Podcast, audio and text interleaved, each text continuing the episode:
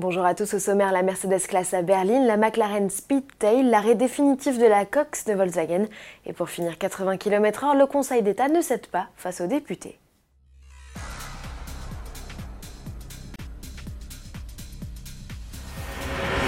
La famille Classe A s'agrandit. La quatrième génération de la Compact s'offre une inédite déclinaison dite berline. En remplacement du CLA, non, d'ailleurs, Mercedes travaille activement sur la deuxième génération du petit coupé 4 portes. Cette nouvelle classe A, c'est une autre philosophie, c'est une berline tricorps, autrement dit à coffre.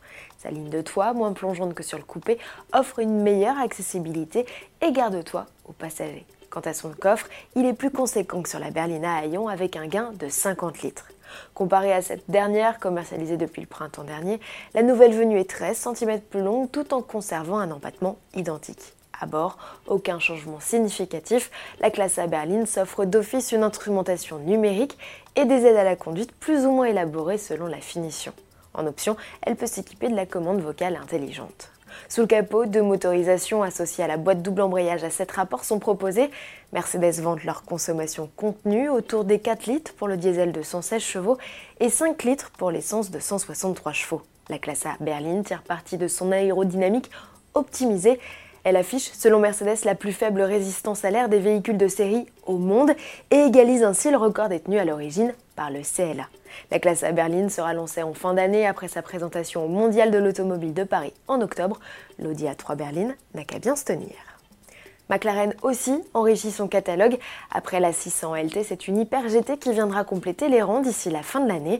Jusqu'ici connu sous l'appellation BP23, le constructeur britannique se décide enfin à nous livrer le vrai nom de cette descendante de la McLaren F1. Ce sera Speedtail. Comme son aïeul, c'est une triplace aux lignes fluides et épurées. Sa production se limitera à 106 exemplaires et sa vitesse de pointe dépassera les 391 km/h.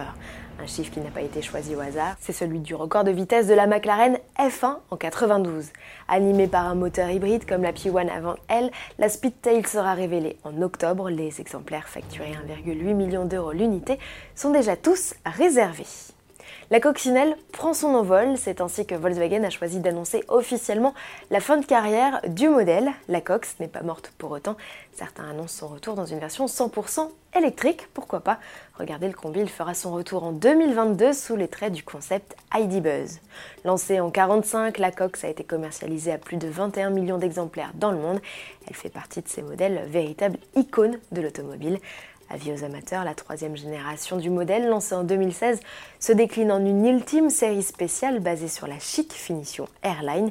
300 exemplaires numérotés sont proposés en France avec au choix un bloc essence de 150 ou 220 chevaux, tarif à partir de 33 990 euros pour le coupé et 36 890 euros pour le cabriolet.